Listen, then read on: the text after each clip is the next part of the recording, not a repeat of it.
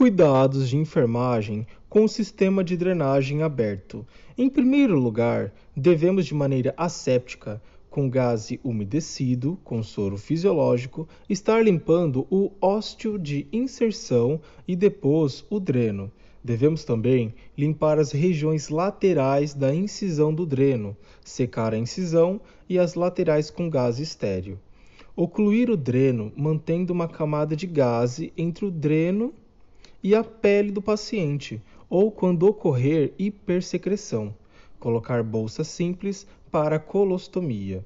Sistemas de drenagem aberto, por exemplo, a penrose ou tubular, devem ser mantidos ocluídos com bolsa estéreo ou gás estéreo por 72 horas.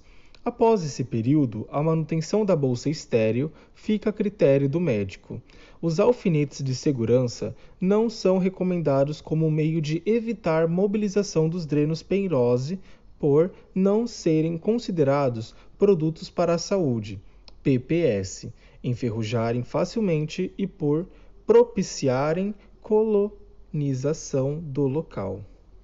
E por último, não menos importante, os drenos de sistema aberto devem ser protegidos durante o banho no paciente.